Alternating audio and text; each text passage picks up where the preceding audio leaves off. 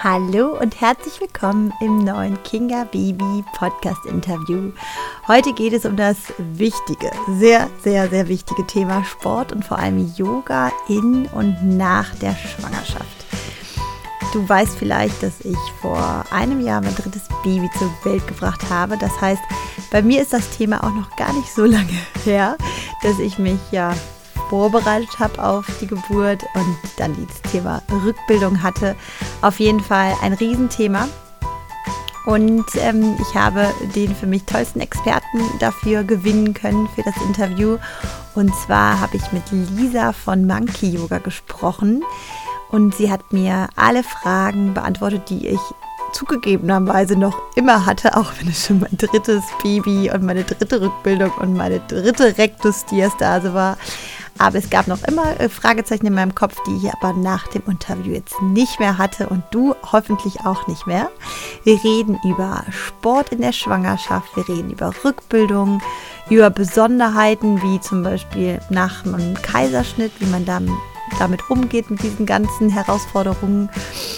Und für diese Folge habe ich den tollen Partner Oceans Apart, der wunderbare Sportkleidung herstellt, die ich tatsächlich momentan fast täglich trage. Warum ich die täglich trage, erfährst du im Interview. Und ich freue mich jetzt schon mal zu sagen, Oceans Apart hat mir einen mega großzügigen Rabattcode gegeben. Mit dem Code KINGA35 bekommst du 35% auf alle Sportkleidung von Oceans Apart. Guck da auf jeden Fall rein und äh, in den Shownotes verlinke ich dir auch alles. Außerdem habe ich vor circa einer Woche auf meinem Instagram-Kanal kingababy-podcast heißt der, meine Follower gefragt, was sie denn zum Thema Sport und Yoga in und nach der Schwangerschaft äh, interessiert. Und da kamen echt einige Fragen zusammen. Die habe ich auch alle der lieben Lisa gestellt. Insofern, es gibt viel Spannendes zu hören, daher lass uns starten. Hallo liebe Lisa, ich freue mich sehr, dass wir es geschafft haben, trotz Winter und Krankheitsphase und alles äh, drumherum, was man immerhin mit unseren fünf kleinen Kleinkindern, die wir zusammen haben, dass wir es jetzt trotzdem geschafft haben, uns hier zu treffen, denn wir wollen ja über ein sehr spannendes Thema sprechen, Sport und vor allem Yoga in und nach der Schwangerschaft über Rückbildung natürlich und alles, was dazugehört. Dafür bist du meine ganz persönliche Expertin und daher wäre es jetzt bestimmt auch für meine Hörer spannend zu erfahren, wer du bist und warum du meine Expertin dafür bist. Ja, danke erstmal, Vicky, dass ich da sein darf. Habe mich schon sehr darauf gefreut auf unser Gespräch. Ich äh, heiße Lisa, wohne mit meiner Familie. Das sind ähm, Daniel und unsere zwei Kinder, anderthalb Jahre und dreieinhalb Jahre im nördlichen Schwarzwald. Und ursprünglich komme ich aus Mainz, wo ich ähm, 2015 neben meinem eigentlichen Beruf äh, im BWL-Bereich eine Yogalehrerausbildung gemacht habe und zunächst ähm, ja ganz normal physisch oder Präsenzkurse, sagt man heute ja, mhm. gegeben habe. Ähm, damals noch gar nicht im Bereich Schwangerschafts-Yoga oder Rückbildungs-Yoga, sondern äh, im Bereich Vinyasa-Yoga, also dynamisch kraftvolles Yoga. Und genau, dann sind wir umgezogen. Eine kurze Zeit später kam Corona und damit auch dann ähm, jetzt nicht abgestimmt, aber meine zweite Schwangerschaft. Mhm. und in der Corona-Zeit habe ich dann mich noch mehr auf das Thema Schwangerschafts-Yoga äh, spezialisiert ähm, und bin dann dadurch auch zum Thema Online-Yoga im Grunde genommen gekommen. Und seitdem liegt mein Schwerpunkt, mein Fokus, aber auch meine Leidenschaft im Bereich Schwangerschaft, Rückbildungs-Yoga. Und ähm, ich darf ganz viele Frauen ja durch diese schöne Zeit der Babyzeit äh, begleiten. Super schön. Ich durfte ja auch in der Schwangerschaft und auch als Teil meiner Rückbildung bei dir einen Kurs machen. Äh, daher, ich habe ihn auch sehr genossen und ich finde, du machst diese Kurse unheimlich ähm, authentisch und sehr beruhigend. Also es war immer so ein Aspekt, auch dass man danach nicht nur körperlich sich wohlgefühlt hat äh, durch die Bewegung, sondern auch ähm, ja irgendwie so mental gestärkt, weil du da auch so eine ruhige Art hast und eine sehr schöne, wie du einen durchführst. Also dafür schon mal vielen Dank. Aber lass uns doch mal grundsätzlich sagen, warum ist Bewegung, warum ist es so wichtig in der Schwangerschaft, dass man darauf auch einen Fokus setzt? Mhm. Ich glaube, Ähm, die Schwangerschaft lädt natürlich erstmal auch dazu ein, so ein bisschen ruhiger zu werden und sich so ein bisschen zurückzuziehen. Und für viele Frauen bedeutet das auch erstmal, sich weniger zu bewegen und in Anführungszeichen ein bisschen bequemer zu werden. Und das ist definitiv nicht der, nicht der optimale Weg, um gesund und auch entspannt durch die Schwangerschaft zu kommen. Die Schwangerschaft alleine ist ja schon ist eine Zeit der unglaublichen Veränderungen ähm, auf körperlicher Ebene, aber auch auf mentaler, emotionaler Ebene. Und da tut Bewegung, sanfte Bewegung oder vielleicht auch ein bisschen ähm, intensivere Bewegung wahnsinnig gut, um ja tatsächlich auch gestärkt durch diese Zeit zu gehen. Mhm. Und am Ende auch nach der Schwangerschaft gestärkt ähm, wieder durch die Rückbildung auch zu kommen. Mhm, mh. Du sprichst gleich ähm, auch die Rückbildung an, was ja dann meistens der ja der wirklich Punkt ist, wo viele, also wo halt quasi jede, so gut wie jede schwangere, ehemalige Schwangere, dann frisch gebackene Mama ähm, einfach auch darauf hingewiesen wird. Ne? Denken Sie an die Rückbildung. Ich finde, das ist viel mehr so im, im Bewusstsein, dass man da was machen sollte. Aber vor der Schw oder in der Schwangerschaft finde ich auch, vor allem so von Schwangerschaft zu Schwangerschaft bei mir, habe ich gewusst, der, ähm, der Zeitpunkt der Geburt ist ja auch eine körperlich extrem herausfordernde ähm, Sache. Und dafür finde ich es einfach großartig, wenn man wirklich in Anführungsstrichen fit ist, ne? dass man da, dass man auch da, darum, dass sich einfach in der Schwangerschaft gut fit hält und gesund hält. Ja, ich bin absolut bei dir. Ganz, ich würde es ganz genauso sehen.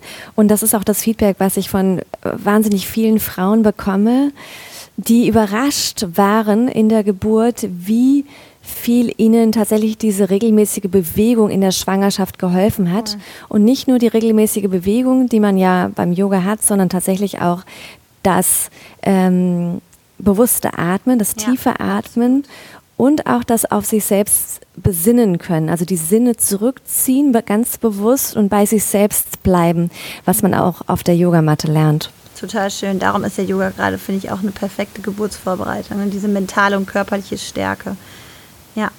Und ähm, also wir, wir sagen ja schon, Yoga ist sozusagen eine tolle Vorbereitung für die Geburt. Und was sollte man tun als, Vorbere also als Teil der Vorbereitung? Und was sollte man vor allem nicht tun?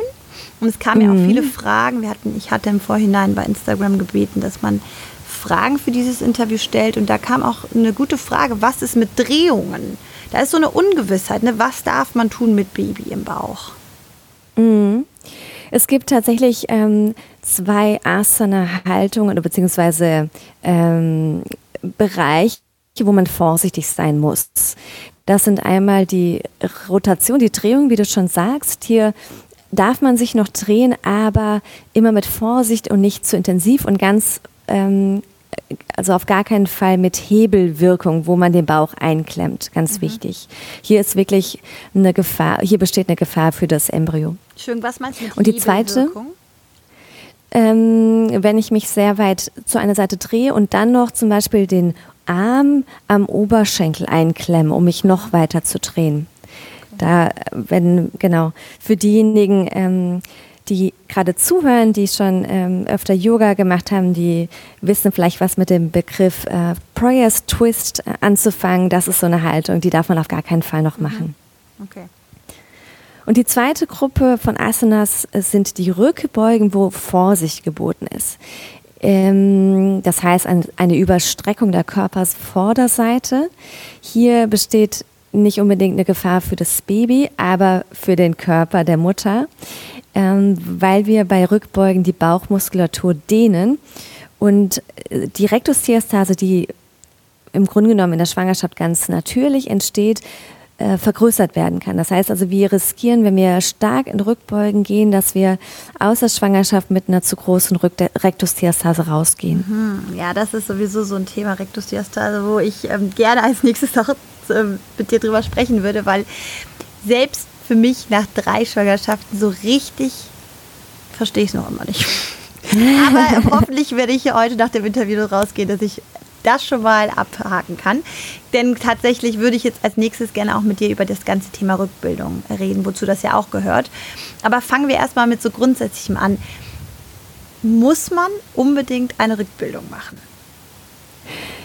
Ich würde sagen, es ist auf jeden Fall super ratsam. Man sollte ähm, nicht durch die Rückbildungszeit gehen ohne bewusstes Beckenbodentraining. Ja, denn der Körper, der ist natürlich schon, ähm, der hat eine natürliche Selbstheilungsfunktion auf jeden Fall. Also nach der, Körper wird der, nach der Schwangerschaft wird der Körper sozusagen wieder auf die Werkseinstellung zurückgesetzt, aber man sollte ihn unterstützen dabei. Und dieser Prozess dauert tatsächlich, also bis er wieder ganz zurückgesetzt ist, in der Regel neun Monate, aber die allergrößten Veränderungen passieren noch im Wochenbett und dann innerhalb von sechs bis zwölf Wochen nach der Geburt. Und das Aller, Allerwichtigste bei der Rückbildung ist nicht, dass man ein Bauchbeine-Po-Training macht, wie das leider oftmals von Hebammen auch unterrichtet wird, sondern ähm, ganz fokussiert ein Beckenbodentraining.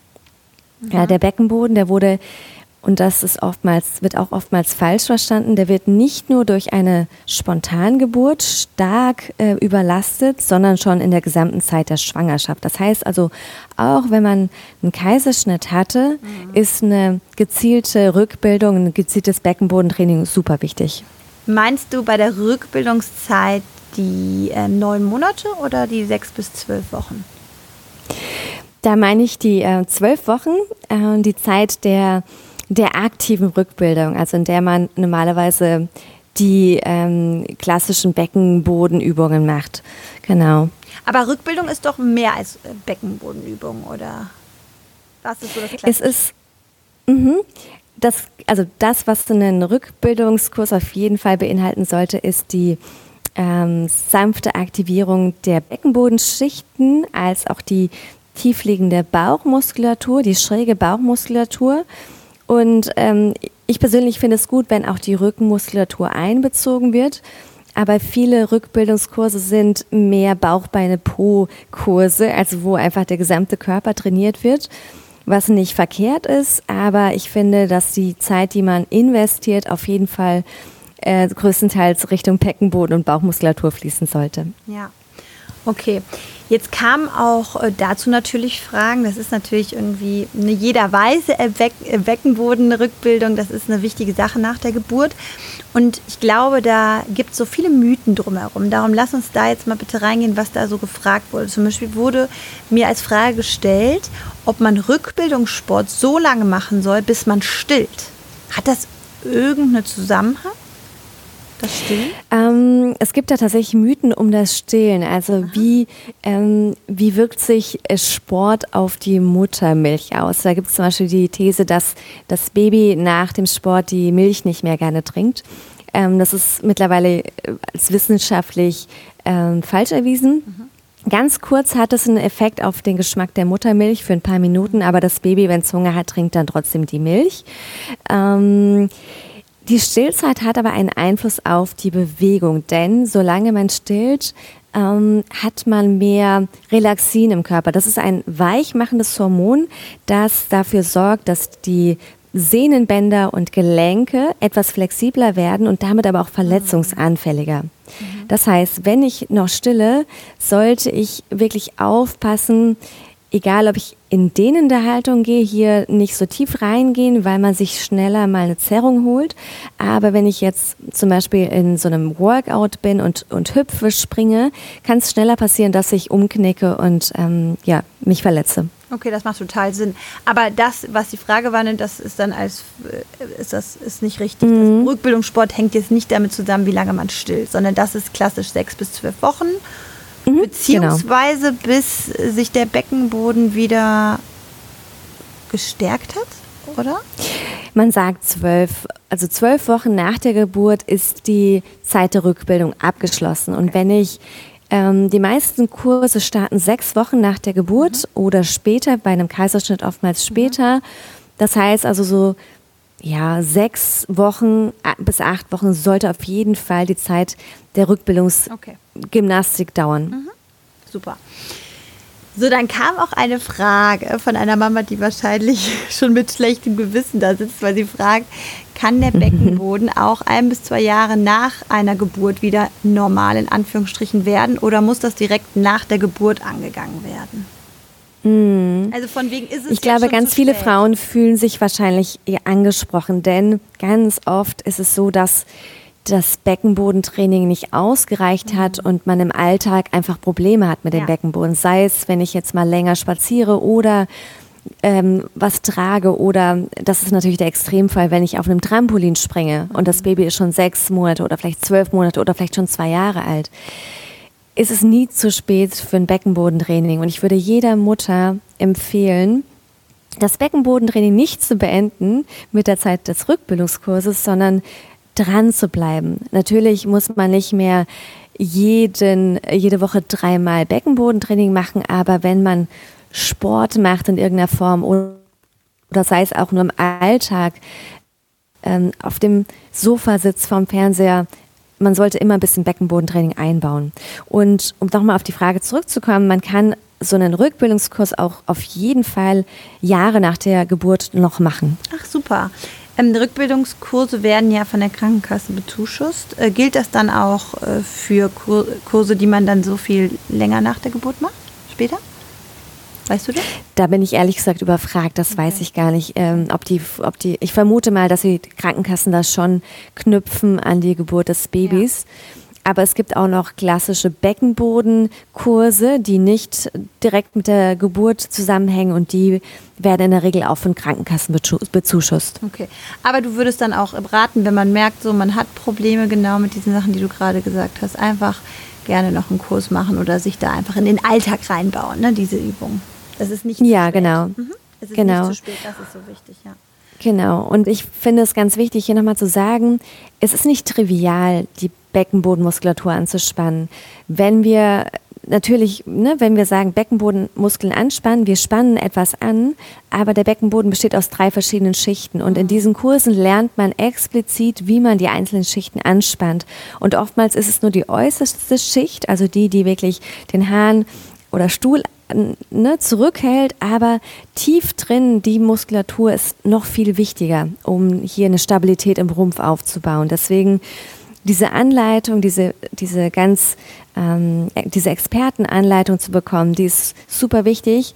Und wenn ich den Kurs dann einmal gemacht habe, dann kann ich das auch wieder leichter in meinen Alltag einbauen. Ja, ich habe ja tatsächlich drei ähm, Rückbildungskurse gemacht und habe mir von drei unterschiedlichen Leuten dann so ähm, angehört, ne, wie man genau diese unterschiedlichen Schichten dann ähm, äh, findet, ne, weil das ist ja wirklich dieses wahnsinnig Schwierige, so wie du sagst. Diese äußeren, die sind äh, recht leicht zu erspüren.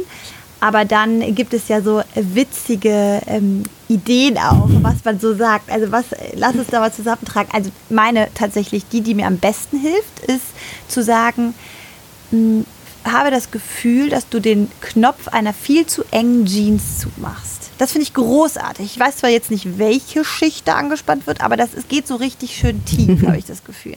Dann gibt es ja irgendwie Mhm, sowas mit. Sag du mal, welche. Die oberste Schicht. das ist, ach so, dann ist das gar nicht so eine tolle. Also dann ist das Doch, doch, die- das ist die, die wichtigste Schicht Ach, eigentlich. ist die wichtigste, okay. Verstehe. Und die unterste ist die, die mir zum Beispiel, wenn wir sagen, das Pipi zurückhalten. Ne? Genau. Okay, verstehe. Mhm. Da gibt es so schöne Bilder wie mit den Schamlippen Blumen pflücken. Genau, das wollte ich sagen, wo man denkt so, nein, bitte hör auf. Kopfkino. Okay, alles klar, genau, die meinte ich. Und die mittlere? Das ist auch ein schönes Bild. Meine Hebamme hat immer gesagt, äh, stell dir vor, du würdest einen, einen Tampon festhalten müssen. Ja, der, oder ähm, was ich tatsächlich Auch gerne als. Bild verwende, stell dir vor, dass du äh, Wasser in deine Scheide einsaugst. Crazy. Ja, genau. Also, genau. da darf Oder Fahrstuhl fahren. Ja, Fahrstuhl fahren, natürlich. Das ist die Der zweite Klassiker, Schicht. Ja. Mhm. Nee, super, dass wir das nochmal so aufdröseln. Was ist welche Schicht? Also diese ganzen Übungen darf man dann so mal ähm, Deep Talk. Deep Talk, yeah. Sehr schön, okay.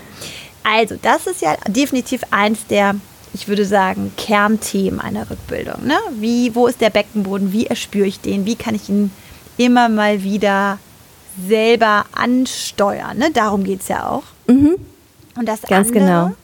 Und das andere, was ja auch immer irgendwann Thema wird im Rückbildungskurs und wo ich gerade schon ähm, zugegeben habe, dass ich damit noch immer nicht richtigen Zugang habe, ist dieses Thema Rektusdiastase.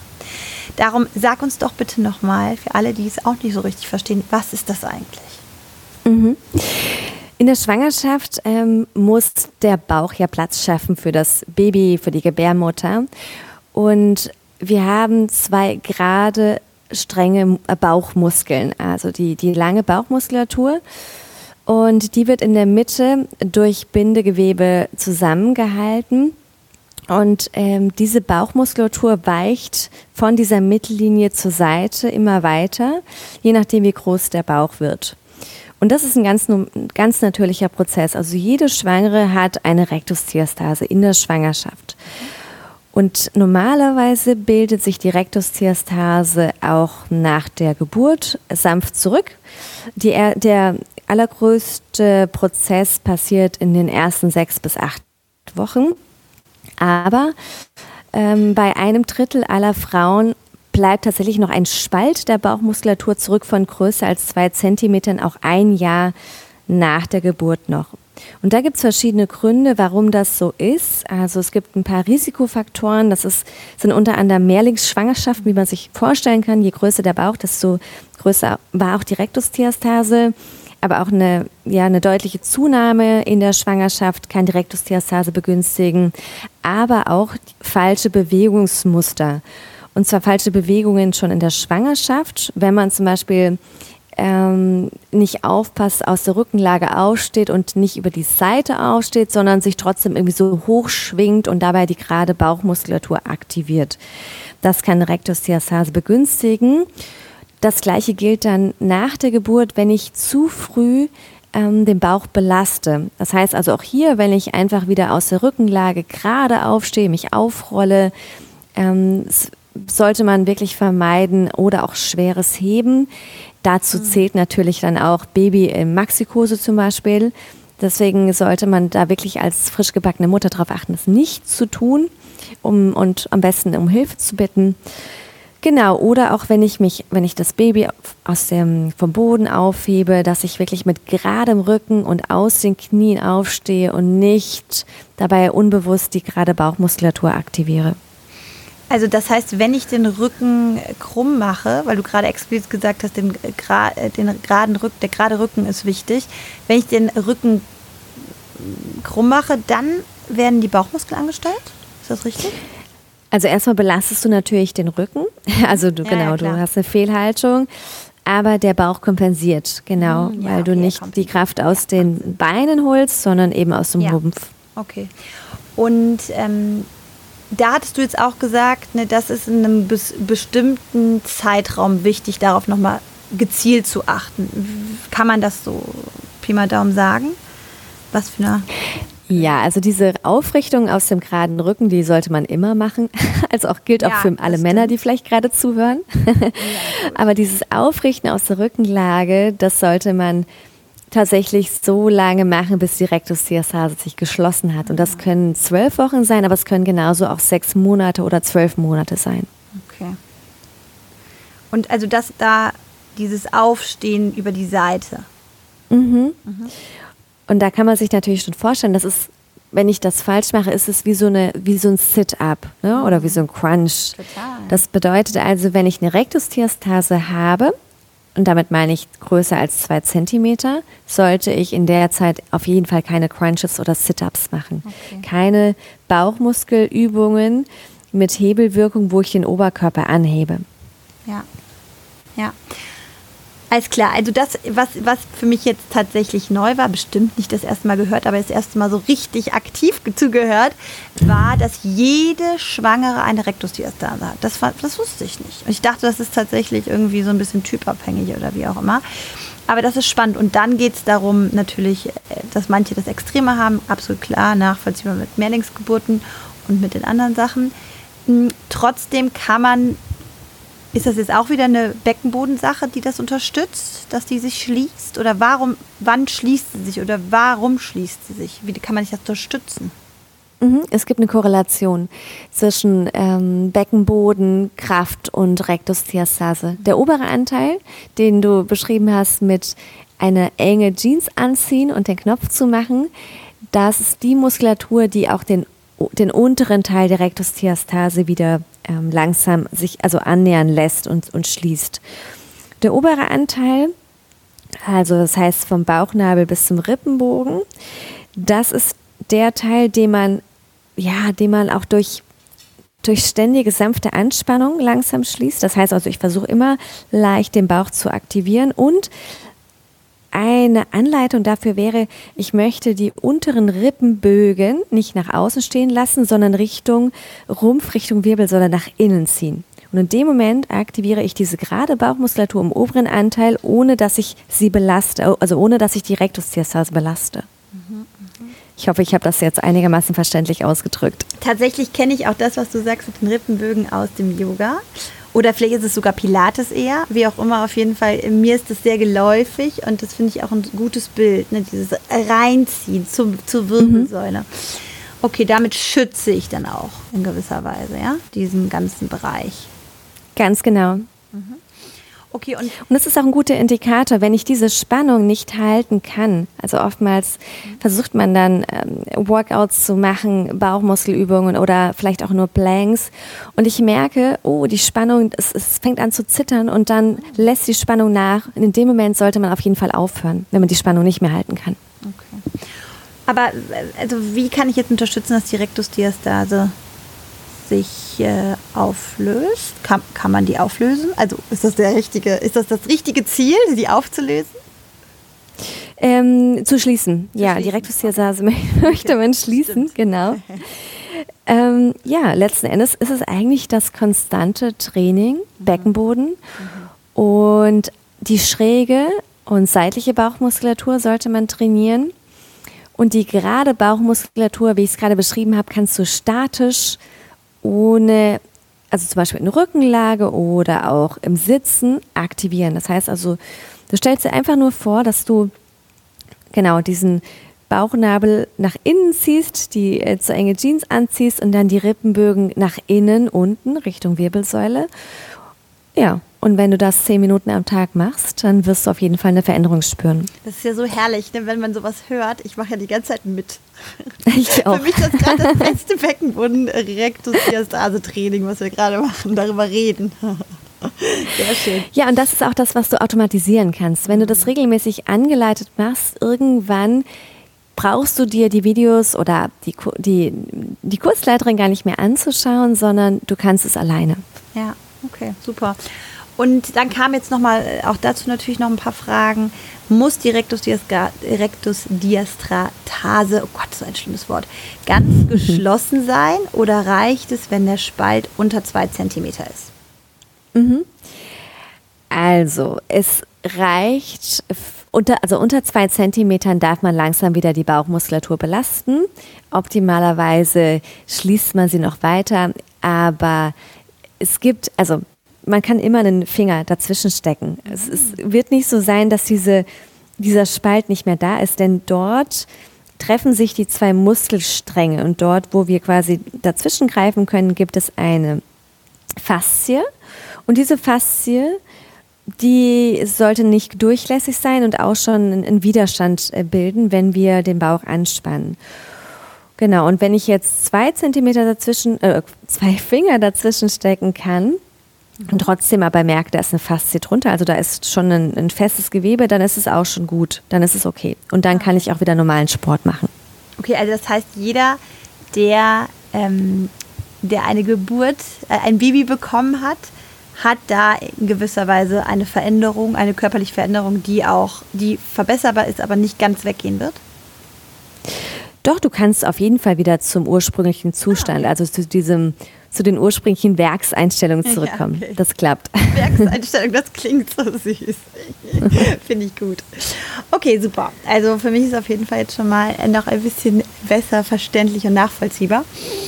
Und ich hoffe, ähm, für die anderen auch. Aber das, da kamen halt wirklich immer die gleichen Fragen. Ne? Muss ganz geschlossen sein. Was ist, wenn es mit 16, 18 Monaten noch nicht weg ist? Also das Baby ist 16, 18 Monate alt da ist wahrscheinlich dein Tipp auch wieder dranbleiben, ne? Weiterhin. Mm. Ja. Ja, es kann sehr belasten, weil es natürlich einschränkt. Ne? Zum einen ist diese Unsicherheit da, hm, was, was, was mache ich vielleicht falsch? Riskiere ich, dass es schlechter wird? Oder ja, darf ich das vielleicht doch schon machen, aber ich mache es die ganze Zeit nicht. Ne? Man hält sich zurück, also es ist wirklich schwierig. Mhm. Aber auch da tatsächlich, man kann immer noch für eine Verbesserung sorgen. Es gibt einen Fall, ein, also einen Ausnahmefall, wo man äh, ja eigentlich keine Chance hat und das ist der Nabelbruch. Ja. Also das ist ein klassischer Fall leider auch, den es oft gibt und er ist auch nicht dramatisch. Das heißt, was dort passiert, dort wo die Rektusdiastase sich befindet, und die Faszie drunter liegt, reißt die Faszie durch zu viel Druck. Das kann auch entstehen, wenn ich den Bauch eben zu früh belaste, falsch belaste und die Faszie das nicht mehr halten kann. Gibt es ein Loch, ja, also plump gesagt, und Gewebe aus dem Bauch dringt nach außen. Und dieser Bruch, der wird sich nicht selbst wieder schließen, der kann sich nicht selbst heilen. Mhm. Und da ist dann leider noch vorher eine OP notwendig. Ja. ja. Aber das merkt man, ne? beziehungsweise da hilft der Gynäkologe oder weist darauf hin, dass da was ist? Ja, man, viele Frauen merken es vielleicht nicht direkt. Also man erkennt es daran, dass man irgendwo eine Beule hat mhm. entlang der Mittellinie. Okay. Es kann auch ta tatsächlich so sein, dass es, schmer dass es weh tut mhm. und das ist ein Indikator dafür, dass man es wirklich mal ähm, prüfen lassen sollte beim Gynäkologen. Okay, okay. Meine dritte Geburt war ja ein Kaiserschnitt nach zwei natürlichen Geburten. Und mhm. für mich war das wahnsinnig schwierig. Ähm, was darf ich danach machen? Was, was ist jetzt, bin ich jetzt, ist da meine Rictusdiastase jetzt vielleicht nochmal anders? Ne? Ich, wir hatten ja gerade auch gesagt, die natürliche Geburt ähm, gibt dem Beckenboden natürlich nochmal eine Herausforderung. Das ist jetzt bei mir weggefallen, weil es ein Kaiserschnitt war, aber trotzdem hatte ich natürlich die Geburt und es war ja auch die dritte. Was rätst du ähm, Mamis, die mit einem Kaiserschnitt kommen? Für die Rückbildung, für die Zeit ähm, ja, nach der Geburt? Worauf muss man da vor allem vorsichtig, vor, acht, achtsam sein? Hm. Ja, die Situation erfordert Geduld und ich weiß, es fällt total schwer. Ich bekomme ganz oft E-Mails von Frauen mit Kaiserschnitten, die gerne früher loslegen würden. Aber ich sage immer, es ist wichtig, dass die Narbe äußerlich und innerlich verheilt ist. Also auch wenn sie vielleicht von außen sichtbar schon gut verheilt ist, kann kann es sein, dass die inneren Schichten noch nicht wieder gut zusammengewachsen sind und vorher sollte man die Füße stillhalten. Es gibt die Möglichkeit, ganz, ganz sanftes Beckenbodentraining zu machen. Das heißt also, man sieht von außen rein gar nichts. Man liegt in Rückenlage, die Füße aufgestellt und man aktiviert und löst die Beckenbodenschichten. Und das kann man auch in der Zeit schon machen. Mhm. Okay, und dann, wann darf man da so starten? Gibt es da? Das ist total schwer. Also ich, ja, genau. ich sage da tatsächlich ungern eine Zahl. In der Regel sind es ja, acht Wochen bis zwölf Wochen. Es ist abhängig davon, wie die individuelle Heilung ähm, vorangeht, aber auch natürlich, wie die OP verlaufen ist. Ja, allerdings wird ja auch in jedem Rückbildungskurs eigentlich gefragt, ne? wenn jemand einen Kaiserschnitt hat, dann, dann wird dann da nochmal irgendwie darauf hingewiesen, dass man da vielleicht ein bisschen langsamer machen soll. Das ist einfach äh, nochmal eine andere Herausforderung mit der Narbe, ja.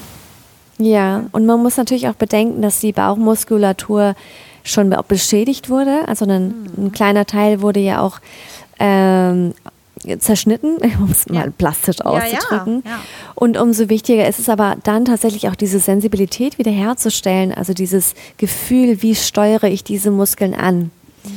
Und das, das erfordert auch nochmal ein bisschen mehr Zeit also das weiß ich zumindest von anderen Müttern, die mir das sagen, ne? dass es deutlich schwerer ist, diese Muskeln dann auch wieder anzusteuern. Ja. Also das ist tatsächlich, du, du hattest ja zwei natürliche Geburten, Lisa, oder?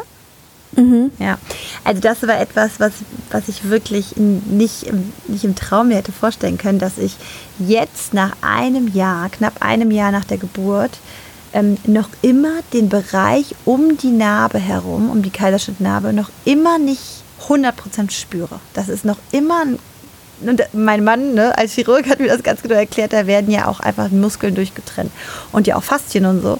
Und das ist da, da, das braucht so lange, bis da wieder ein komplettes Gefühl reinkommt. Und das haben mir ganz viele andere Mamis auch gesagt mit Kaiserschnitt. Das ist so, das kann mm. ein Jahr dauern. Das ist schon ein abgefahrenes Gefühl.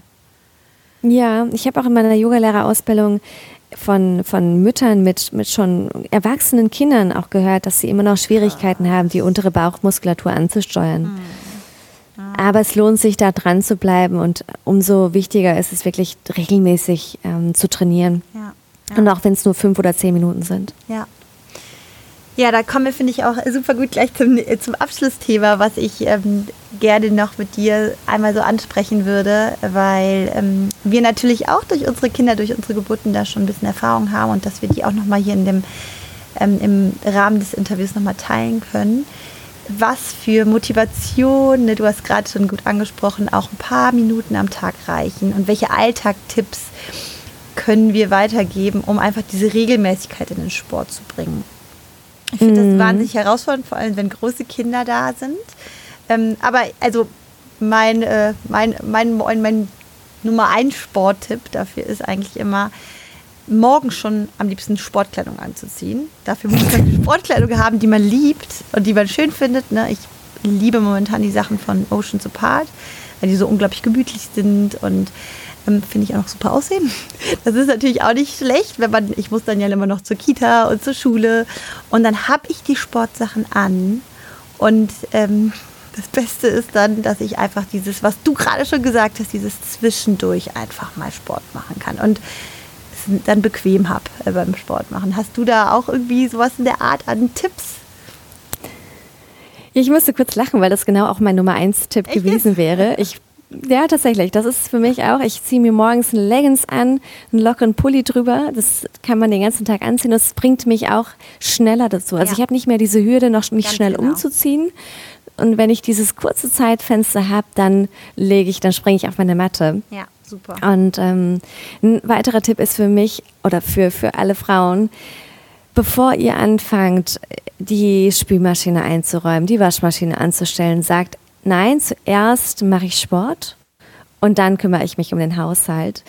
Und es geht, es ist, es ist ganz schnell gemacht, 10 oder 15 Minuten und danach erledigt sich der Rest auch viel leichter. Also wirklich mhm. priorisiere deine eigene Rückbildung oder deinen eigenen Körper und der Rest kommt dann danach.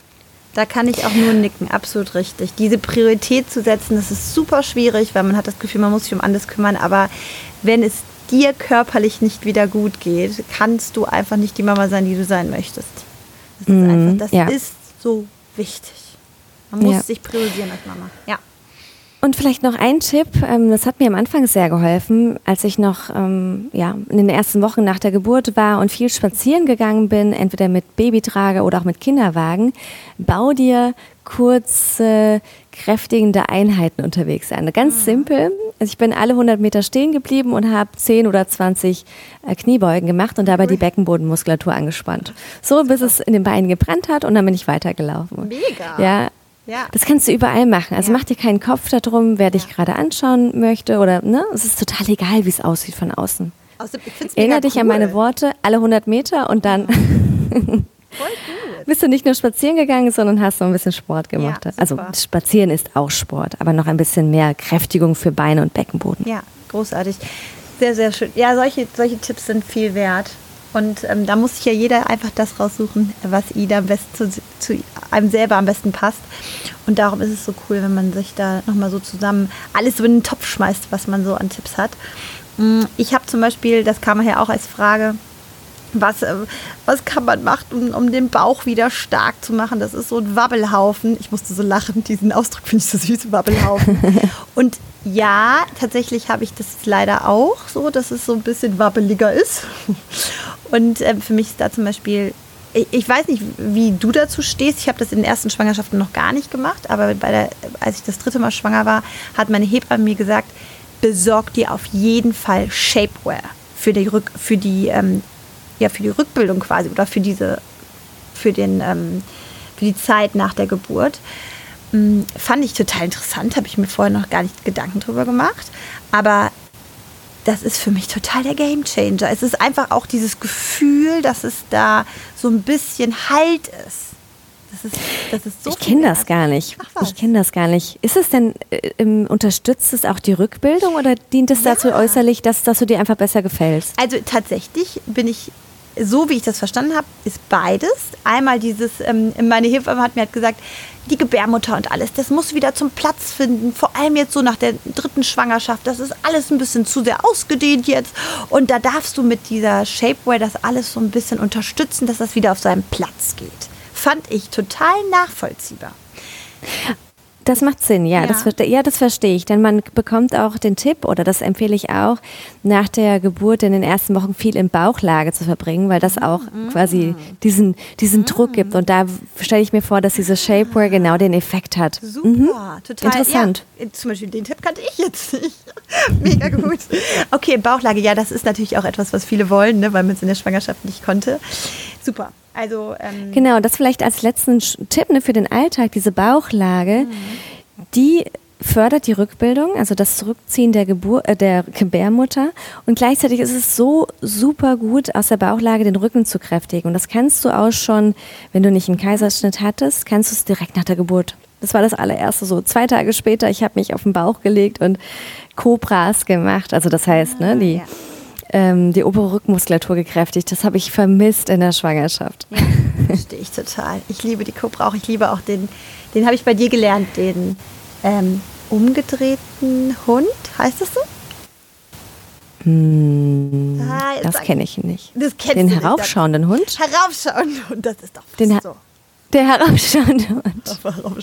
Den finde ich auch total ja. angenehm. Also es ist einfach eine schöne kurze Haltung. Ja, das sind alles so Sachen. Ja, muss man aber mit der Rektusdiastase aufpassen. Ja, das ist, wollte ich gerade sagen, ne, das ist ja auch nicht so im klassischen Rückbildungskurs und natürlich nicht im schwangeren Yoga, aber es ist halt irgendwann eine sehr, sehr angenehme Haltung. Sehr gut. Super. Also Shapewear, das, das fand ich jetzt noch spannend, dass da ähm, dass das was ist, was du jetzt noch nicht gehört hattest und ich mit dem anderen Aspekt nicht. Siehst du mal, wie viel ähm, Schwarmwissen man dann doch so zusammen. Mhm.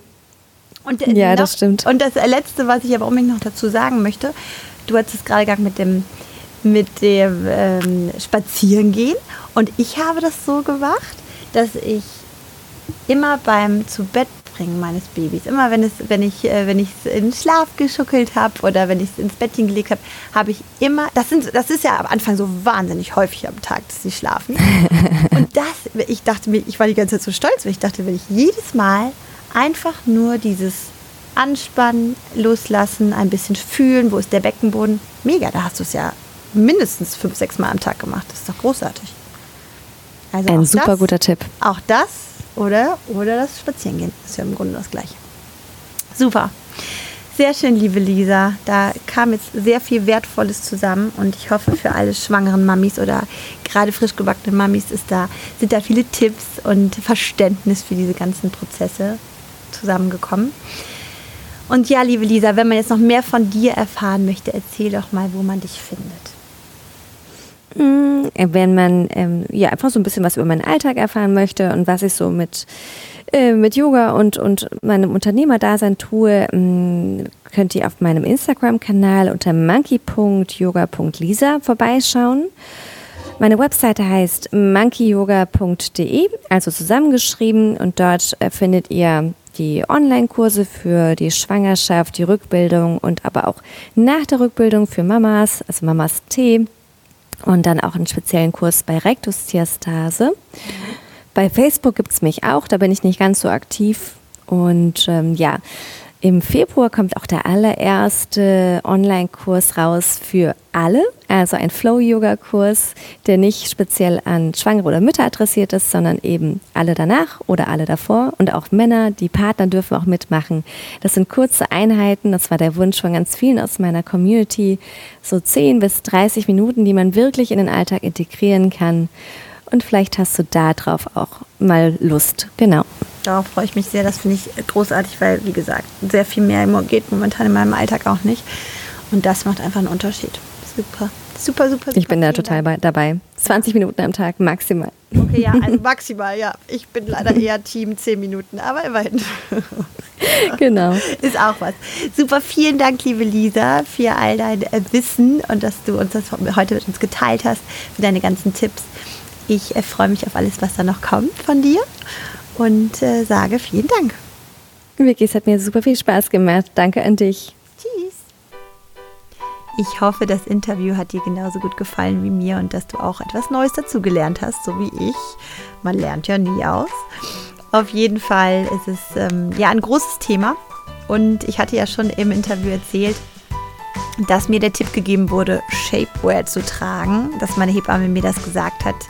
Ne, zur dritten Rückbildung sollte man dann wirklich mal gucken, dass man da auch den Körper ein bisschen unterstützt. Und tatsächlich sind die Klamotten von Oceans Apart, wo ich schon gerade erzählt habe, dass das momentan meine absoluten Lieblingsklamotten sind, äh, meine Lieblingssportklamotten, dass da es auch Modelle gibt und so eins habe ich auch äh, selber mir ausgesucht, die halt quasi so einen Shapewear-Effekt haben. Also die so einen sehr hohen, so eine sehr hohe Taille haben, also so einen sehr hohen Bund. Und dadurch, ähm, da habe ich einfach geguckt, dass ich so eine Größe nehme, die jetzt schon so ein bisschen enger ist. Also normalerweise trage ich zwischen S und M und da habe ich dann die S gewählt, sodass es wirklich gut hält und ich fühle mich da drin richtig gut. Also ich merke auch, dass das so annähernd einfach das Gefühl ist, wie es vor der Schwangerschaft war. Und mein Bauch hat sich auch relativ gut zurückgebildet. Also Natürlich liegt es nicht nur an der Shapewear, sondern auch daran, dass man was tut. Ne? Natürlich ist das nur so eine Unterstützung, aber ich fühle mich damit richtig wohl und wollte dir das auch empfehlen, wenn du da so ein Thema hast oder vielleicht hast du ja auch den Tipp bekommen, besorg dir Shapewear. Also es gibt auch Sportkleidung, die das unterstützt und da ist Oceans Apart wirklich ähm, federführend. Ich äh, finde cool an denen, dass die auch irgendwie unterschiedliche Größen haben, einmal für Curvy und auch Petite. Das ist wirklich ein riesiges Auswahl ähm, riesige Auswahlmöglichkeiten sehr zu empfehlen. Und vergiss nicht, es gibt den Code KINGA35, mit dem du die Qual der Wahl hast, weil du auf alles 35% kriegst. Ich freue mich, wenn du den Link nutzt und ähm, dir was Schönes raussuchst. Und jetzt sage ich bis zum nächsten Mal. Ich freue mich auf nächstes Mal wieder auf eine Solo-Folge von mir zum Thema Babyschlaf. Alles Liebe und bis bald.